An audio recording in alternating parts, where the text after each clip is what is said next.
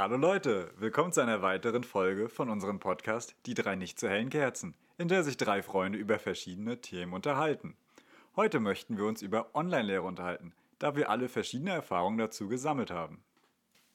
Durch meine Ausbildung komme ich jede Woche an zwei Tagen mit der Online-Lehre in Berührung und kann deswegen aus eigenen Erfahrungen darüber reden. Durch meine Ausbildung als Fachinformatiker habe ich diesen typischen zwei, vier Wochen Tonus, wie das ja relativ bekannt ist. Und aufgrund dessen, dass die Pandemie bei mir natürlich auch Einzug gehalten hat, habe auch ich immer Online-Unterricht. Und ich darf seit nunmehr jetzt über einem Jahr an der Online-Lehre an einer Universität teilnehmen. Und das hat auch zu wunderschönen Situationen geführt, die ich dann natürlich ganzwöchig erlebe, weil ich eben studiere im Semesterbetrieb. Ein bisschen zu meinem Background. Ich studiere Lehramt an der Universität und werde natürlich ein bisschen darin geschult, wie man zu lehren hat und auch wie eben dadurch gelernt werden soll. Und es ist schon eine sehr lustige Situation zu sehen, wie selbst die Lehrenden, die uns lehren, wie man lehren soll, das war ein sehr schöner Satz, muss ich ja zugeben, ähm, dann sehen müssen, wie sie selbst daran scheitern, jetzt diese Online-Lehre durchzuführen. Und äh, ich hatte auch ein Seminar letztes Jahr, das hat mich auch äh, aber sehr positiv beeinflusst, wo es eben um die digitale Lehre ging, äh, aus der Sicht der Psychologie, beziehungsweise der pädagogischen Psychologie und wie da damit umgegangen worden ist, in dem Fall in einer asynchronen Form. Und dadurch habe ich äh, Positiv- und Negativbeispiele auch durch die Berührungspunkte dadurch, wie gelehrt werden soll. Ich habe tatsächlich das auch ein bisschen positiv und negativ.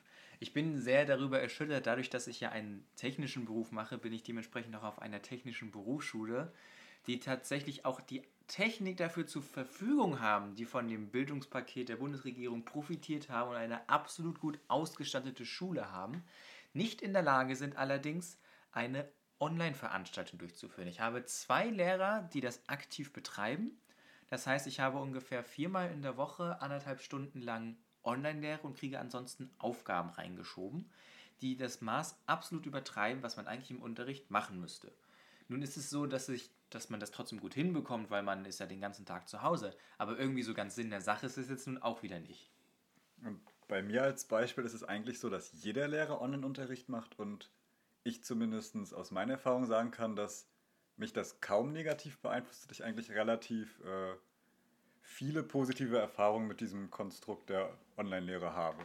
Man muss immer so dazu sagen, so positive Erfahrungen. Ich erinnere mich an die erste Situation und das ist so, man, man ist an das erste Semester bei mir in der Uni damals rangegangen, 2020, zur Online-Lehre und dachte sich so, okay, jetzt kommen all diese Geschichten, die man gehört hat mit irgendwelchen komischen Geräuschen, die Studierende währenddessen machen. Sie liegen noch im Bett, fangen an zu schnarchen und so weiter. Und ich kam in mein erstes Seminar hinein natürlich direkt gemutet, weil ein bisschen technisches Verständnis habe ich und ein anderer Studierende hatte das scheinbar nicht und dann hat ein Kind angefangen Blockflöte zu spielen mitten aus dem Nichts und ich und ein Freund, die gemeinsam sich währenddessen unterhalten haben, sind in schallendes Gelächter ausgebrochen und der Dozierende hat sich auch sehr äh, schmunzelnd darüber geäußert und das ist eben die Sache, dass ich was das Online-Lehre hat eben seine Türken, aber auch seine spaßigen Seiten man muss nur wissen, wie man es richtig einsetzt. Und das ist eben eine Sache, die mich beim Online-Unterricht so stört. Und gerade heutzutage, was ich jetzt eben sehe bei den Lehrenden, es gibt so viele Möglichkeiten, Tools, um Online-Lehre zu gestalten und das auch sinnvoll zu gestalten. Und es, es fühlt sich immer so an, als hätten die ähm, Dozenten, Dozierenden keine Ahnung, entweder wie man diese Tools einsetzt äh, oder sie wissen gar nicht, dass sie existiert oder sie wollen das auch einfach nicht, weil sie nicht an den Erfolg des Ganzen glauben oder eben die pure Faulheit, das jetzt so zu machen, wie sie es immer gemacht haben. Oder was ich auch erlebt habe, ist dieses, normalerweise hat man ja diese anderthalb Stunden Zeit in einer Veranstaltung, dieses Thema rüberzubringen seinen Studierenden und dann muss man in der nächsten Woche halt da weitermachen oder man lässt Themengebiete weg. Und bei mir wurde das dann eher so gesehen, so, oh, jetzt habe ich Online-Lehre, jetzt habe ich ja alle Zeit der Welt und dann wurde anstatt einer ein, anderthalb Stunden Veranstaltung vier Stunden Videomaterial hochgeladen, was ich mir dann anschauen sollte. Und ähm, gefühlt, und ich studiere jetzt schon zehn Semester, hat sich mein Arbeitspensum erhöht während der Online-Lehre und das ist irgendwie auch ein bisschen komisch, anstatt dass es weniger werden sollte, obwohl ich weniger Veranstaltungen habe. Da kann ich aber bei dir genau anknüpfen. Ich habe genau das gleiche Gefühl. das auch, und das sind ja jetzt nun mal, ähm, was heißt, ganz andere Schichten sind es nicht. Ich finde, Lehrer und Dozierende sind ja schon irgendwie vom gleichen Schnack in einer gewissen Hinsicht, außer dass natürlich Dozierende an einer Universität ähm, einen akademischen Hintergrund haben. Lehrer ja eher, na wie gesagt, den Die Bildungsauftrag. Naja, die haben auch einen akademischen Aber Hintergrund. Ich kann, von der Uni. na klar, aber sie haben kein Wiss, sie forschen nicht und haben keine wissenschaftliche Arbeit in dem Sinne. Das weißt du nicht, wenn sie Ja, gut. wollen. Aber es ist trotzdem irgendwie, ich, ich kann das genau nachvollziehen. Entweder haben die keine Lust. Ich kenne da welche, die wollen sich überhaupt nicht mit Technik informieren, weil sie, und ich verstehe das einfach nicht. Natürlich sind wir jung und wir sind mit Technik aufgewachsen, aber insbesondere in so einer Pandemiezeit ist es, ist es meiner Meinung nach deren Pflicht, auch in ihrem Job, sich darauf vorzubereiten, diese Online-Lehre vernünftig durchzuführen. Und dann kann ich es nicht verstehen, wenn dann ein halbwegs vernünftig formatiertes Word-Dokument oder eher unvernünftig formatiertes Word-Dokument, so läuft es bei mir in 90% der Fällen ankommt, wo dann draufsteht, ja, mach mal diese Aufgabe, tschüss, bis nächste Woche. So ungefähr unter dem Motto. Und das ist doch totaler Humbug einfach. Es ergibt überhaupt keinen Sinn. Dementsprechend Na doch, es ergibt schon Sinn. naja, aber es ist eine Technikschule, an der ich bin. Das ist das, worüber ich mich immer so aufregen kann. Die haben die Ressourcen dafür. Sie haben Leute, die das können, die das lehren. Wieso nutzen sie es nicht? Wie. Ja, natürlich, die Pandemie verlangt auch viel von den Lehrkräften ab. Wir kennen es aus unserer, aus unserer Nähe. Wir haben sehr viele Lehrer in unserem Familienkreis und die sagen auch immer, für sie hat sich das Pensum erhöht. Aber dann muss es man halt mal seinen Arschbacken zusammenkneifen, auch wenn es auf die letzten fünf bis zehn Jahre ist, wie es bei manchen von unseren Leuten so der Fall ist. Immerhin, man kann online immer schön Ankreuztests schreiben, Multiple Choice, dann durch ein Programm rasseln lassen, dann hast, musst du keine Arbeit mehr kontrollieren. Was musst du sonst machen? Ja gut, aber das kommt ja, also tatsächlich hatte ich das auch einmal bisher und ansonsten fallen bei mir die, das ist sowieso ein großes Problem, das ich auch mit der Online-Lehre habe. Also an sich bin ich doch ein Fan von Online-Lehre. Ich habe nichts dagegen, weil ich selber das gar nicht so schlecht finde, zur Lehre das Haus nicht verlassen zu müssen. Was jetzt bescheuert klingt, aber es ist ja auch, es ist einfach schön aufzustehen und einfach zu wissen, du gehst jetzt an den Computer und kriegst was gelehrt. Und ich bin so einer, ich mache tatsächlich auch mit. Das heißt, ich melde mich da im Unterricht, ich sage was, ich schreibe währenddessen mit, mache die Arbeitsbitte, was ja viele gar nicht machen. Also, ich kann mich erinnern, dass ich damals in die Berufsschule gekommen bin. Ich bin im zweiten Lehrjahr eingestiegen, dadurch, dass ich ähm, ein paar Vorkenntnisse hatte im Vornherein schon. Ähm, und ich kam damals auch, das war jetzt zu Beginn nach, zu Beginn von Covid-19, wo schon der erste Online-Unterricht war und dann war wieder Präsenz. Und ich kam hin und mh, 90% der Schüler dort wussten gar nicht mehr, was abgeht. Ich weiß durch viele Lehrkollegen oder durch viele äh, durch unsere Beziehungen, dass häufig sich die Schüler gar nicht richtig anmelden, um diese Aufgaben überhaupt zu lesen, weil sie überhaupt keinen Bock darauf haben. Und das- vor allen Dingen dieses, ähm, wird es kontrolliert von der anderen Seite. Das ist immer äh, die Sache. Ich habe dafür bei mir den Weg gefunden, also ich hatte eine asynchrone Veranstaltung letztes Jahr, die mich sehr dahingehend geprägt hat, wie man das eben machen könnte.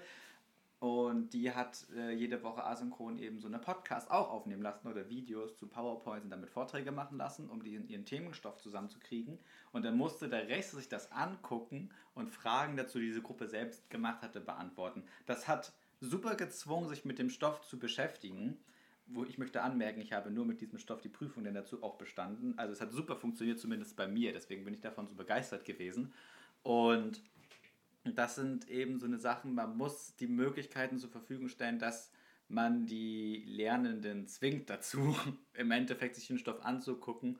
Und Online-Unterricht, finde ich, macht es, macht es bei vielen immer noch diesen Larifari-Eindruck. Man kann so tolle Diskussionen machen, weil man hat nicht wie in einem Schulraum äh, die, Räumlich die Räumlichkeiten das Problem, dass du eben einen Raum brauchst für die Gruppe oder für die Gruppe. Du kannst sie mit ganz vielen digitalen Tools, Padlet, mir fand gerade gar nicht. Tweetback meinst du jetzt oder sowas in der Tweetback Art? jetzt nicht ganz, aber Padlet, das fällt mir jetzt immer noch so ein, äh, kann man so gute äh, Diskussionen erstellen lassen, um das danach einfach zusammenzuführen. Und das führt zu einem Ergebnis viel einfacher, als das in einem Klassenraum der Fall ist. Und das wird alles nicht genutzt. Ja, aber ich denke, das Hauptproblem ist da einfach auch die Eigeninitiative, weil wie Christian schon sagte, dass äh, die Schüler einfach keine Lust darauf haben und selbst da nichts machen. Beim Online-Unterricht musst du halt viel äh, intrinsisch arbeiten, also von dir aus. Ne? Selbstdisziplin. Genau, ja. und das fehlt halt bei vielen und viele sehen halt auch dann noch nicht den Grund, warum soll ich das machen? Die Prüfung ist doch erst dann und dann. Und dann am Ende natürlich fällt es denen auf die Füße, ne? aber Ja, da ist, glaube ich, ein großes Problem. Ich denke, da haben wir natürlich einen gewissen Vorteil, dass wir diese Erfahrung schon gemacht haben, ja. dass wir da schon alle mal einmal irgendwie irgendwo durchgegangen sind. Ähm, dementsprechend macht es das natürlich wirklich einfacher. Also, ja, ich finde trotzdem, dass Online-Lehre, wie Felix auch schon gesagt hat, so große Chancen noch hat, die einfach vertan werden durch irgendwelche Online-Plattformen, die vor allem für Lehrende frei zur Verfügung stehen. Das habe ich schon so viel mitgekriegt. Das ist wirklich unglaublich. Man kann es sich auch sehr leicht machen, finde ich, in der Online-Uni. Mit diesem asynchron, davon bin ich wirklich ein Fan, das merkt man vielleicht. Ähm, ein bisschen. Ein bisschen. Man kann auch, als ich, ich, ich kenne auch das Beispiel, hat sich einer der äh, äh, Professoren eine Website eigenständig erstellt, die nur für seine Veranstaltung gedacht ist, wo verschiedene Videos, wo verschiedene Aufgaben äh, gelöst werden müssen mit verschiedensten Tools, die darin eingebettet hat, was wieder auch zu so einem Austausch ohne Präsenz stattfindet, was jeder zu der Zeit machen kann, wann er oder sie das möchte. Und das ist auch eine ganz tolle Möglichkeit. Der Dozierende bereitet sich in der Woche einmal auf diese Veranstaltung vor, lädt uns das allen hoch. Wir lösen die Aufgaben, er kann nächste Woche darauf eingehen und mit uns damit arbeiten. Und das ist halt viel interaktiver, obwohl man nicht beieinander sein kann in der Online-Lehre. Hm wird aber viel zu wenig genutzt, weil auch noch gerade an der Uni so doll an diesem alten Konzept der Vorlesung festgehalten wird, dass unbedingt oh, das alle dabei schlimm. sitzen müssen ja. in dieser Vorlesung, was so ein antiquiertes Konzept ist, wenn man auf die Schulpädagogik dahingehend hört, weil das noch aus einer Zeit kommt, als es wirklich nur noch ein Buch gab und einer daraus vorlesen musste, weil sich der Rest des Buch nicht leisten konnte. Aber das macht, glaube ich, halt echt viel Disziplin von beiden Seiten. Also die Lehrenden müssen da halt äh, hinterher sein und motiviert sein, was zu machen für die Lernenden und die müssen halt von sich auch auch wollen quasi, um sich da mit zu beteiligen und was aber ich finde aber ich finde da macht das insbesondere diese diese ganzen Medien die man einsetzen kann wie sprich wie ich schon sagte Tweetback wie Felix äh, Programm, was er so feiert. Ja, Jetzt mal Forms von Microsoft. Es gibt so viele gute Sachen, das einfach, mhm. dass es einfach macht und die schon da sind, die existieren. Man muss es nur einheitlich machen. Das ist jetzt so schön an der Uni. Die einen machen es über Big Blue Button eingebettet ins StudIP, die anderen machen mhm. es auf Zoom, andere auf Microsoft Teams. Dann hatte ich schon Adobe Reader oder ich weiß nicht, wie das genau hieß das Programm. Ja, aber das, in der Hinsicht, Adobe Connect, so hieß das. In ja. der Hinsicht meine ich das ja aber gar nicht. Das ist ja, Zoom und Big Blue Button sind ja einfach nur irgendwelche Präsentationsmedien, sage ich jetzt mal so ganz plump gesagt, in denen du dich wirklich, in dem sich die Klienten ein anmelden und zusammen das erarbeiten und zusammen Vorlesungen anhören und so weiter. Ich schmeiß das mal gleich was weg. Ich rede wirklich von, wie gesagt, irgendwelchen Frage- und Antwort-Tools, Umfragetools, grafisch darstellen. Ich hatte ein Seminar neulich über Projektmanagement, wo sie das total geil gemacht hat. Sie hatte ganz viele verschiedene Fragen. Ich weiß leider nicht mehr das Tool, wie es ist. Das kann ich gerne in der nächsten, noch, in der nächsten Folge noch einmal euch mitteilen. Aber, ähm, Show Notes.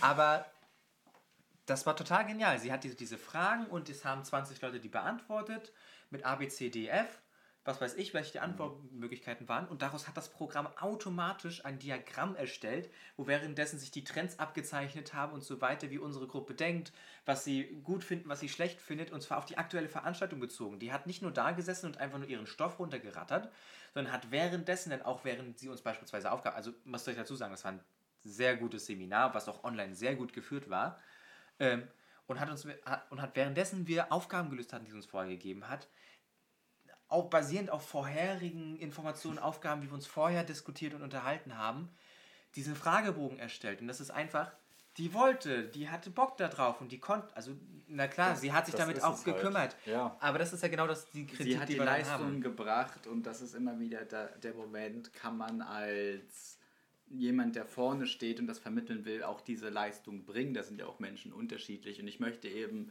da, da auch als Mensch, der selber Lehrer werden möchte, aber selber jemand ist, der jetzt nicht gerade die Meisterarbeit in etwas hineinsteckt, was aber notwendig ist, um ein guter Lehrer sein, zu sein, der vorne steht, muss man eben seine Möglichkeiten finden, das gut machen zu können. Und deswegen ist der asynchrone Weg, Zwinker, ein sehr guter.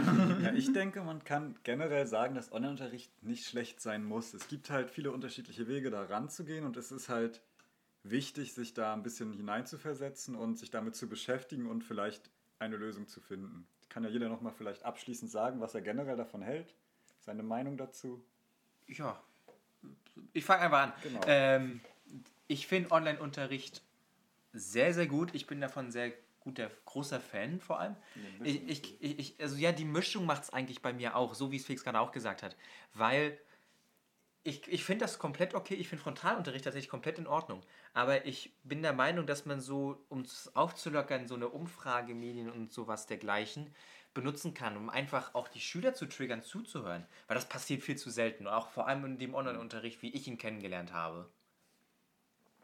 Ja, also ich kann auch sagen, dass es vielleicht auch nach der Pandemie eine Art und Weise sein kann, seinen Unterricht zu gestalten, indem man diese Tools, die man sich jetzt aneignet, auch im Präsenzunterricht nutzt und zum Beispiel Microsoft Forms, wo, wie du erwähnt hast, das ist ein Tool, was auch live ein Diagramm abstellt zu Umfragen oder anzeigt und sowas halt zu nutzen und die Zuhörer dann ein bisschen mehr zu triggern.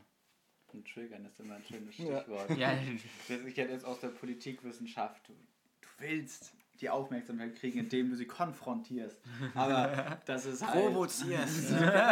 Das ist, das ist politischer Bildungsunterricht. Aber im Endeffekt, Online-Lehre ist eben ein schwieriges Thema und gerade aus der Sicht der Lehre auch, finde ich, noch sehr wenig beleuchtet. Also bei mir im Seminar konnte darüber sehr wenig gesprochen werden. Man hatte so gesagt, ja, man möchte das und man möchte das. Und man, es ist wie immer in der Pädagogik, gefühlt wird einem erzählt, was man möchte und dann guckt man die Realität. Ja, das fängt ja schon damit an, wie stattet man die Menschen technisch damit aus, weil eigentlich muss jedes Kind ja in der Lage sein, zumindest einen Laptop mit der Kamera zu haben, um ordentlich mitarbeiten zu können, falls man irgendwie auch einen Vortrag halten möchte online.